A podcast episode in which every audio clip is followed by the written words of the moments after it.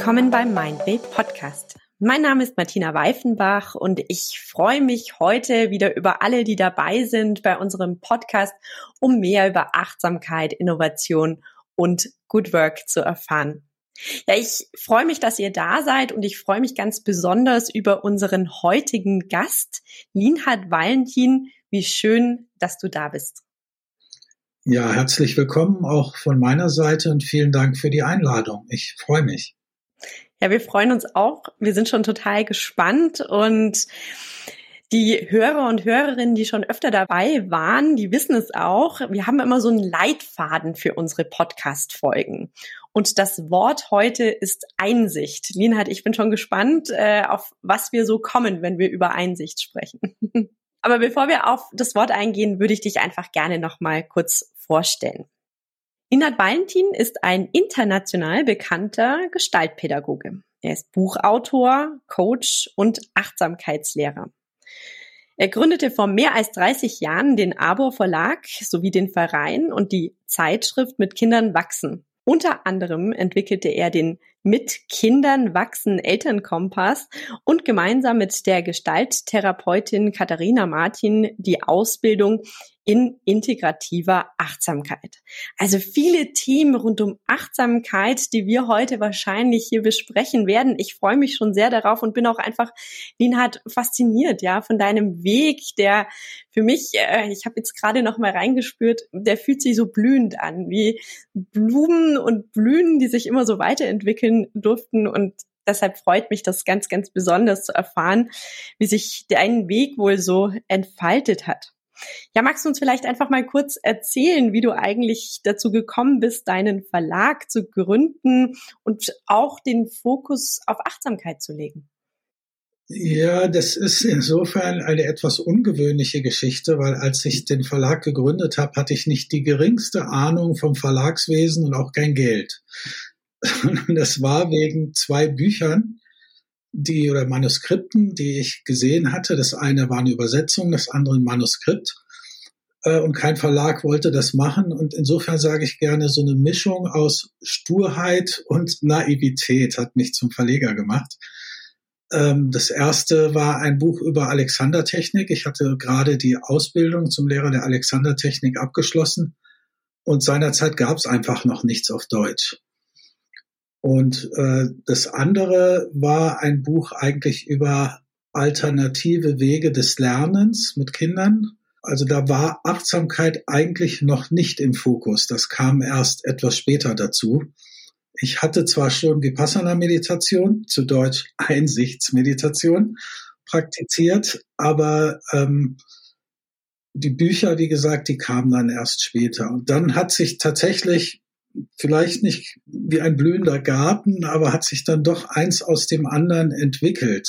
Ähm, wenn ich nicht vor jetzt 26 Jahren den John Kabat-Zinn kennengelernt hätte und wir auch nicht eine persönliche Beziehung entwickelt hätten, die jetzt schon so lange anhält, dass er immer wieder auch zu uns gekommen ist, ähm, wird es den Verlag wahrscheinlich nicht mehr geben. Und den Verein mit Kindern wachsen hatte ich zwei Jahre später gegründet und dann eben jetzt äh, 2006 noch die gemeinnützige Abo-Seminare äh, GmbH und inzwischen eben auch ein Online-Center. Und das war eigentlich nie so geplant. Das war tatsächlich so, dass sich eins aus dem anderen ergeben hat. Insofern passt Arbor, was ja zu Deutsch der Baum heißt, ziemlich gut. Hm. Habe ich mir auch gerade gedacht, äh, als ich es gesagt habe, nochmal drauf geschaut habe, dachte ich mir, ah ja, da steht auch der Baum, wie schön. du sagst, ähm, irgendwie hat das auch so ein bisschen angefangen, nicht nur mit der Ausbildung zur Alexandertechnik, sondern auch mit der Einsichtsmeditation wie Passana. Also besser könnte die Überleitung gar nicht sein, ja. Was bedeutet denn Einsicht für dich? Ähm, also für mich ist tatsächlich die ursprüngliche, der ursprüngliche Einstieg über diesen buddhistischen Weg nur noch teilweise zutreffend und zwar insofern, dass ich immer vertrauter wäre mit meinem eigenen Geist und was der so treibt und welche Persönlichkeitsanteile sich da so herumtreiben. Also sozusagen eine Einsicht zu bekommen in unsere Persönlichkeit in uns selbst, dass wir uns immer besser verstehen sozusagen, auch was uns leitet und was uns leitet, wenn wir in schwierige Situationen geraten oder wenn schwierige Emotionen ausgelöst werden und wie wir dann auf eine Weise damit umgehen können, dass wir klarer sehen. Also klareres Sehen ist auf jeden Fall für mich ein wichtiger Aspekt von Einsicht. Klare Sehen ist lustig, das treibt mich auch wirklich sehr, sehr um, nach innen und nach außen. Bedeutet ja auch irgendwie immer so ein bisschen den Mut haben, zu wollen, vielleicht auch hinzugucken. Und das ist ja auch Achtsamkeit, oder? Immer wieder mhm. hinzuschauen, auch wenn sich's manchmal ein bisschen steinig anfühlt, schwierig, aber auch hinzuschauen, wenn es schön ist, wenn es leicht ist, wenn es fließend sein darf. Jetzt praktizierst du schon sehr lange, hast wahrscheinlich auch verschiedenste Achtsamkeitspraktiken ausprobiert. Ich habe so ein bisschen geschaut auf eure Ausbildung, auf dein Profil. Das ist ja auch sehr breit, auch äh, in die Richtung von Mitgefühl, Compassion, Selbstmitgefühl, Selbsteinsicht. Also da ist mhm. ganz, ganz viel dabei. Aber gibt es vielleicht so eine Praxis, von der du sagst, die hilft mir, wenn es besonders herausfordernd ist im Leben? Hm. Das kann ich so eigentlich nicht unbedingt sagen. Ich würde sagen, verbunden sein mit meinem Körper ist schon mal wichtig, weil der ist ein Anker, der ist immer im Hier und Jetzt. Äh, das kann der Atem sein, das kann die Fußsohlen sein, das kann der Körper als Ganzes sein, im Kontakt zur Unterlage, was auch immer.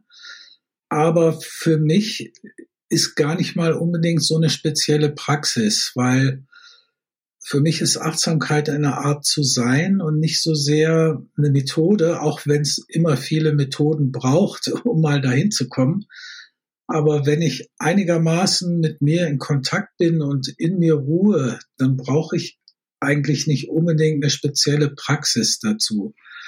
Und für mich ist das Wichtigste eigentlich eben dieses mit mir besser vertraut werden und vor allen Dingen vertrauter werden mit den Persönlichkeitsanteilen, die eben in herausfordernden Situationen dazu neigen, unangebrachterweise das Steuer zu übernehmen und dann vielleicht Dinge zu tun oder zu sagen, wo ich hinterher denke, was war das denn jetzt?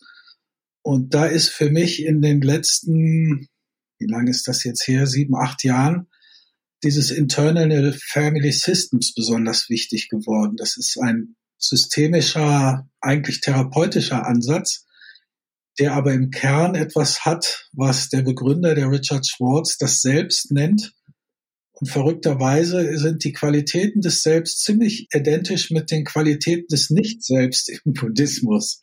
Und da muss man dann klären, was ist damit eigentlich gemeint.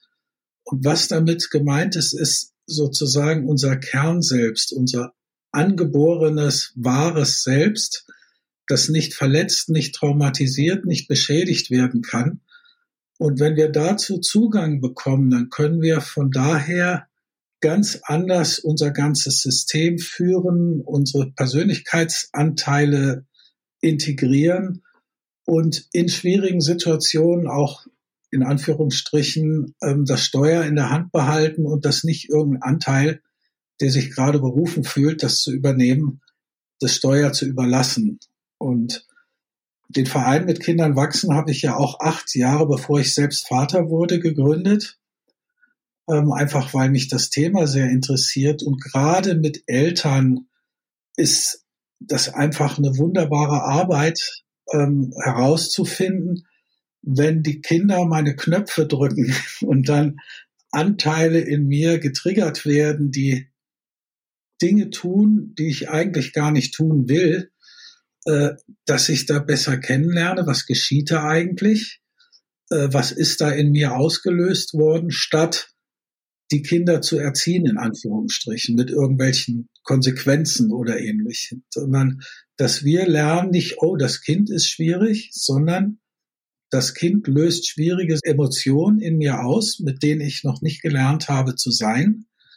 Das können ja auch andere Menschen sein im Job oder sonst wo, aber Kinder erwischen uns halt auch an den Stellen, wo uns sonst niemand erwischt, wo es selbst die Partner schwer haben, uns zu treffen, weil uns das vor allen Dingen die Mütter sehr tief berührt, diese Beziehung. Und je tiefer uns eine Beziehung berührt, desto verletzlicher und offener sind wir auch. Und das finde ich von daher auch so einen besonders spannenden Bereich und auch Aspekt der Einsicht, dass ich mich kennenlerne und gucke, was sind das denn für Anteile und was wollen die? Warum grätschen die da eigentlich rein? Warum werde ich da wütend?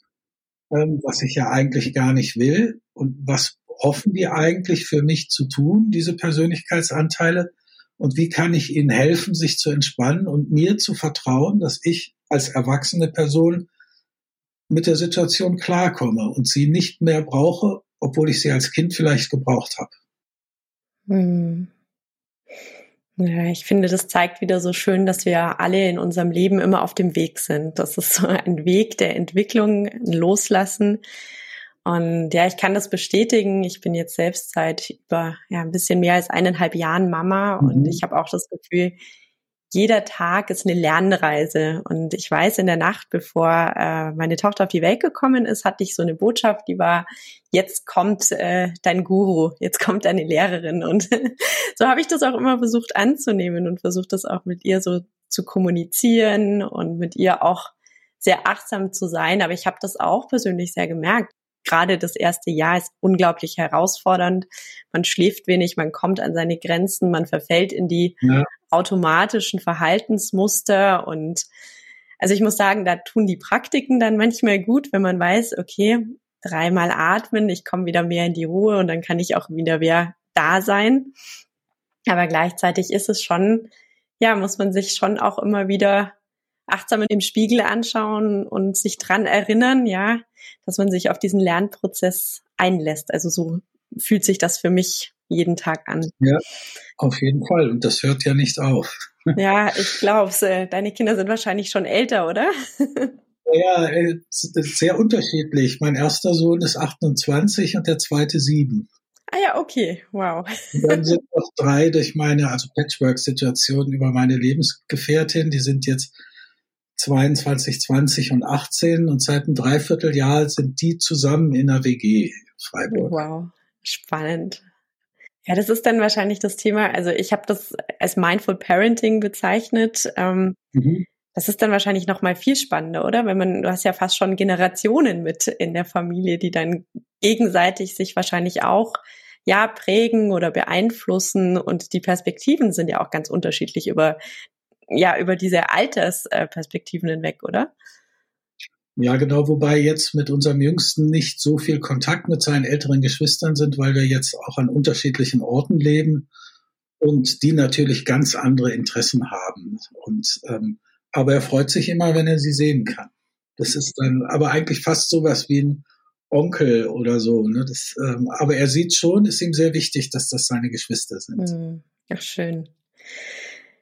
Was mich begeistert und fasziniert hat an deinem Weg ist, ähm, du bist Unternehmer. Ich sag's jetzt einfach mal so, zumindest wirkt das von außen so. Ähm, du hast dich äh, ganz äh, relativ breit mit den Achtsamkeitsthemen aufgestellt, vom Verlag über die Seminare hin zu einem Verein und ich hatte auch das Gefühl, da, da steckt so ein Weg drinnen, der vielleicht auch Interessen widerspiegelt. Also vom Mindful Parenting, aber dann auch die Ansätze der positiven Neurowissenschaft von Rick Hansen. Du arbeitest, du hast es schon gesagt, mit John Kabat-Zinn zusammen, aber dann auch mit Ansätzen aus der Gestalttherapie. Ähm, das finde ich spannend, ja. Und daraus sind ja auch unterschiedlichste Seminare und Weiterbildungsformate entstanden. Mhm. Was hast du das Gefühl, was, was ist heute wichtig? Ja, also was ist heute wichtig im Sinne von Achtsamkeit und Achtsamkeitsweiterbildungen und auch für wen sind diese Themen wichtig? Ich würde so sagen, dass die Intention, sich auf so etwas einzulassen, sehr unterschiedlich sein kann. Also es fängt an äh, einfach besser mit Stress umgehen zu können zum Beispiel. Aber das kann so weit gehen, dass ich sozusagen immer mehr in Einklang komme mit mir selbst oder was eben im IFS das wahre Selbst heißt. Das heißt, dass ich ein Leben lebe, wo ich das Gefühl habe, ich lebe tatsächlich mein Leben. Und das ist für mich so ein Schwerpunkt geworden. Ich nenne das gern in Kontakt kommen mit dem inneren Kompass ähm, deswegen heißt eine Ausbildung bei Mit Kindern wachsen, wie du auch schon gesagt hast, der Mit Kindern wachsen Elternkompass, dass man also nicht nach Rezept von Buch so und so und Seite so und so viel, was mache ich, wenn dies oder jenes ist, sondern wie kann ich in diesen echten Kontakt mit dem Kind kommen, für das ja die Gebrauchsanleitung auf dem Weg in die Welt irgendwie verloren gegangen ist.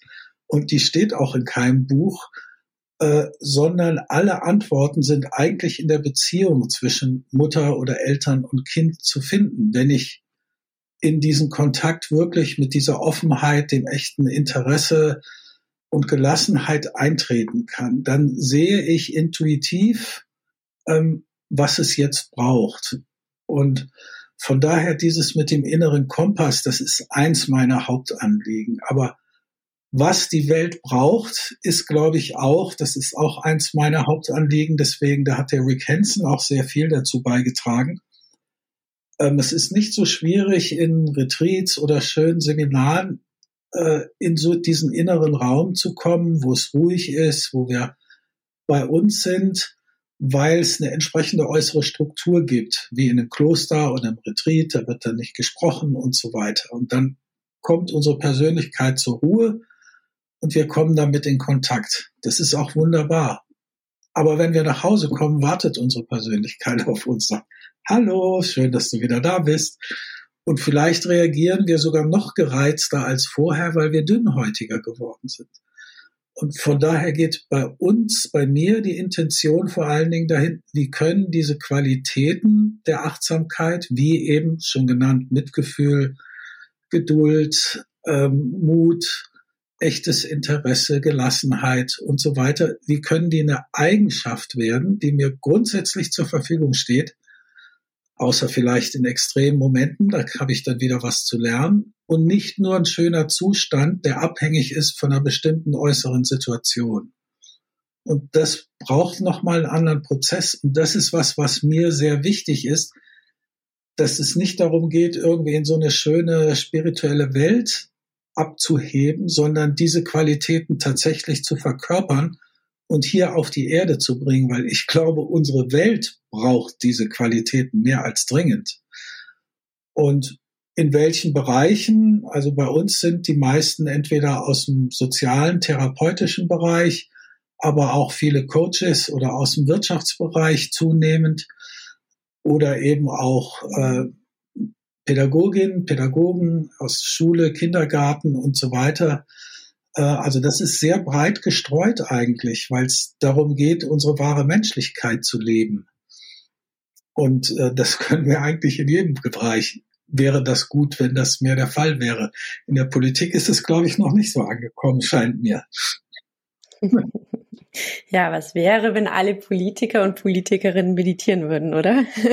Ich habe zu dem, was du gerade gesagt hast, auch irgendwie so eine ganz schöne Anekdote. Ich habe vor zwei Wochen äh, auch wieder ein Achtsamkeitstraining gehalten in einem Unternehmen und das war in einer Produktionsstätte. Und wir haben meditiert und danach kam die erste Meldung zu, zur Frage, und wie war das jetzt? Ja, also das würde ich jetzt viel lieber im Kloster machen. Ich wäre jetzt viel lieber an einem ganz ruhigen Ort. Und dadurch ging genau diese Diskussion los, weil ich auch gesagt habe, naja, an einem Kloster hast du genau diese Trigger nicht, aber spür doch mal in den Achtsamkeitsübungen auch rein, was machen denn diese Trigger mit dir? Was lösen die am Arbeitsplatz aus? Und wie kannst du vielleicht durch diese Übung anders damit umgehen? Und das war eine sehr spannende Diskussion über ähm, die Wirksamkeit von Achtsamkeitsinterventionen, ob das jetzt wirklich sinnvoll ist, das eben zu integrieren, ja, in den Arbeitsalltag oder nicht. Und ich bin da voll bei dir. Ich bin immer der Meinung, wenn man das schafft, die Achtsamkeit in die herausfordernden Momente und Situationen zu bringen, die man individuell erfährt, aber dann ja auch gemeinsam, ja, dann hat man so den, den Schritt eigentlich geschafft, zumindest zu merken, wie sich's anfühlt. Und ich glaube, dann ist schon ganz schön viel passiert. Ich will jetzt nicht sagen, dass es direkt dann dahin geht, dass ich weiß, wer ich bin und die Verbindung mit meinem wahren Ich äh, aufnehme, aber es ist vielleicht einfach ein Weg und es ist es ja für uns alle ein Weg aus vielen tausend Schritten. Auf jeden Fall. Vielleicht noch eins dazu. Ich mache manchmal auch im, aber nicht so oft im Business-Kontext. Ist für mich sind tatsächlich inzwischen, ich bin ja auch schon etwas älter, ähm, diejenigen, die wirklich in die Tiefe gehen wollen, das ist eigentlich mein Schwerpunkt. Aber was ich dazu sagen, was du eigentlich auch schon angedeutet hast, ist, dass es auch Mut braucht, sich selbst wirklich treu zu sein. Und dass wir nicht in die Falle gehen, gerade im Business-Kontext oder überhaupt Achtsamkeit zur Selbstoptimierung zu missbrauchen, möchte ich fast sagen. Weil es ist eben keine Selbstoptimierung und es kann sein, dass ich den Mut aufbringe, zum Beispiel zu mir zu stehen und auch Nein zu sagen zu etwas, was von mir verlangt wird. Oder dass ich merke, okay, das ist einfach zu viel. Wenn ich so weitermache, komme ich in Burnout. Also ich muss auch mal lernen, ein Nein zu vertreten. Und ähm, insofern kann es auch sein, dass ich, wenn der Arbeitgeber sagt, ich mache das, damit die noch weniger krank werden und noch besser funktionieren, ähm, mittelfristig glaube ich, dass das stimmt, wenn sich jemand da wohlfühlt, weil wenn jemand dauernd über seine Grenzen geht, kommt er oder sie eben in Burnout und dann hilft es dem Unternehmen auch nicht weiter. Aber das ist oft so ein Knackpunkt in dem Kontext, dass viele das anfangen, weil das gerade in unserer Gesellschaft jetzt hier ansteht, was ich als Volksseuche sehe, ich bin nicht gut genug. Fast alle Menschen haben in irgendeiner Hinsicht das Gefühl, ich genüge nicht ähm, und sich dann extrem anstrengen, aber nie dorthin kommen und dadurch ständig getrieben sind. Und da ist ja, wie du wahrscheinlich weißt, vom Rick Hansen auch sehr viel, dass wir es schaffen, sozusagen aus diesem Rad auszusteigen und tatsächlich, wenn wir mit uns mehr in Kontakt sind, zu gucken, was will ich eigentlich wirklich? Was ist mir wirklich, wirklich wichtig, wofür möchte ich mein Leben einsetzen und wie viel vertrage ich auch von diesem vielleicht anstrengenden Job und was brauche ich dann aber auch wirklich wieder als Erholungszeit, um wieder genügend in der Tasse zu haben. Ähm, und das ist, glaube ich, tatsächlich ein sehr langer Weg. Und da gibt's, glaube ich, noch viele Missverständnisse auch bei Lehrkräften zum Beispiel, dass sie denken, wir machen jetzt Achtsamkeit mit den Kindern, damit sie ruhig sind. Aber wir sagen immer, ich mag das Bild, Achtsamkeit heißt surfen lernen. Wir haben sehr wenig Einfluss auf die Wellen, die das Leben uns präsentiert, was wir ja gerade mehr als deutlich sehen. Aber wir können lernen, auf diesen Wellen zu reiten und äh, nicht wegen Widerstand und Wut und in diese schwierigen Emotionen äh, uns triggern lassen. Ne? Hm. Ja, also ich bin da absolut bei dir. Auch gerade so zu diesem Thema Selbstoptimierung. Und du hast absolut recht. Das kann man auf eigentlich alle Arten der Vermittlung von Achtsamkeit übertragen. Manchmal habe ich das Gefühl, ähm, für manche Menschen ist es wie der Türöffner, ja, also die ja. Selbstoptimierung. Und dann kommt manchmal schneller, als sie erwarten, die Erkenntnis, oh, darum geht's ja gar nicht. Und dann kommt etwas dazu, was ich sehr viel beobachte, ist erst so diese Erwartung der Optimierung und jetzt ist alles happy und gut. Und dann kommen diese Momente der Einsicht, es geht ja heute auch um Einsicht, wo ich merke, oh, da ist Verletzlichkeit, ja, da sind Emotionen, die ich vielleicht auch gar nicht so unbedingt angucken möchte. Da ist, da liegt was drunter, ja. Und das versuche ich immer sehr deutlich zu machen, auch gerade im Business-Kontext, weil das in meiner Erfahrung und in meiner Beobachtung da oft sehr schnell gehen kann. Aber vielleicht hast du das ja auch in anderen Kursen beobachtet, weil darauf würde ich gerne wirklich noch eingehen. Du hast gesagt, du gehst mit Menschen gerne in die Tiefe. Du bietest ja auch längere Ausbildungsformate an über mehrere Wochen und ich glaube, da kommt man auch vielleicht mehr noch in die Tiefe. Und gibt's da so ganz besondere Erfahrungen, die du gerne teilen möchtest oder Erlebnisse, wo du sagst, wow, das hat mich, das hat mich bewegt, das hat mich berührt? Und da gibt es so viele, dass wir gar nicht so leicht etwas rauszusuchen.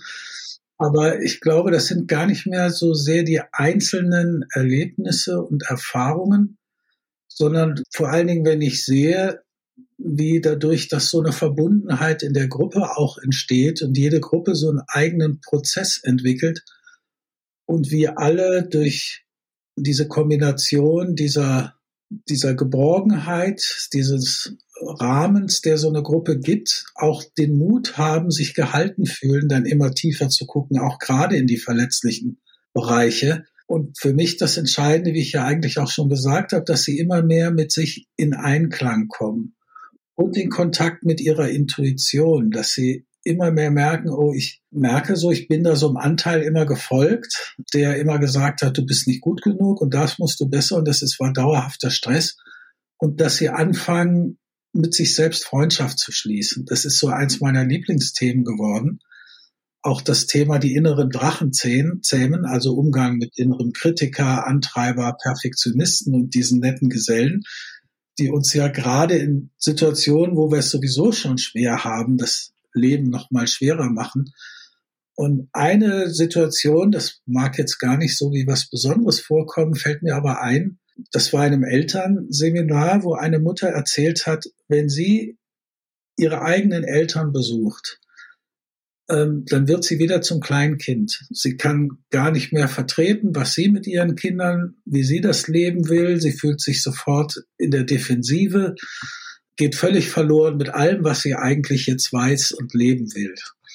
Und sie kam dann nach einem Wochenende selbst auf die Idee, dass bevor sie die Schwelle des Elternhauses übertritt, kurz innehält und dann Kontakt mit ihrem verletzlichen inneren Kind aufnimmt und dem dann sagt, du guck mal auf deine Füße. Hat das Kind gesagt, boah, so groß? Und dann, ja, du überlebst das. Du bist jetzt erwachsen, ich bin du und ich, wir gehen da zusammen rein. Du bist da nicht mehr allein, ich gehe mit dir. Und das war immer noch nicht leicht für sie, aber trotzdem ist sie nie mehr in diese kindliche Hilflosigkeit gefallen, wo sie sich ganz verloren hat. Und das finde ich das Schöne auch eben in diesem IFS, was mit den Persönlichkeitsanteilen arbeitet. Und es gibt ja nicht nur ein inneres Kind, wie man oft denkt, sondern eine ganze Rasselbande. Jede Situation, wo wir als Kinder in einer schwierigen Situation waren und niemand uns für uns da war und uns dadurch begleitet hat, führt dazu, dass wir bestimmte Aspekte in uns, Gefühle in die Verbannung schicken müssen. Und da ist auch immer wird das gespeichert als bedrohlich, wenn was Ähnliches wieder auftaucht. Und wenn wir das nicht lernen zu integrieren, dann bleiben diese Beschützer, die uns da schützen wollen, in der Vergangenheit hängen und sind immer noch so aktiv, obwohl wir inzwischen erwachsen sind und nicht mehr das ungeschützte Kind. Also ich zum Beispiel hatte eine sehr schwierige Zeit am Gymnasium wo ich gerne sage, mein Lebensgefühl ähnelte dem eines Geheimagenten im Feindesland, der abgeschnitten ist von der Heimatbasis.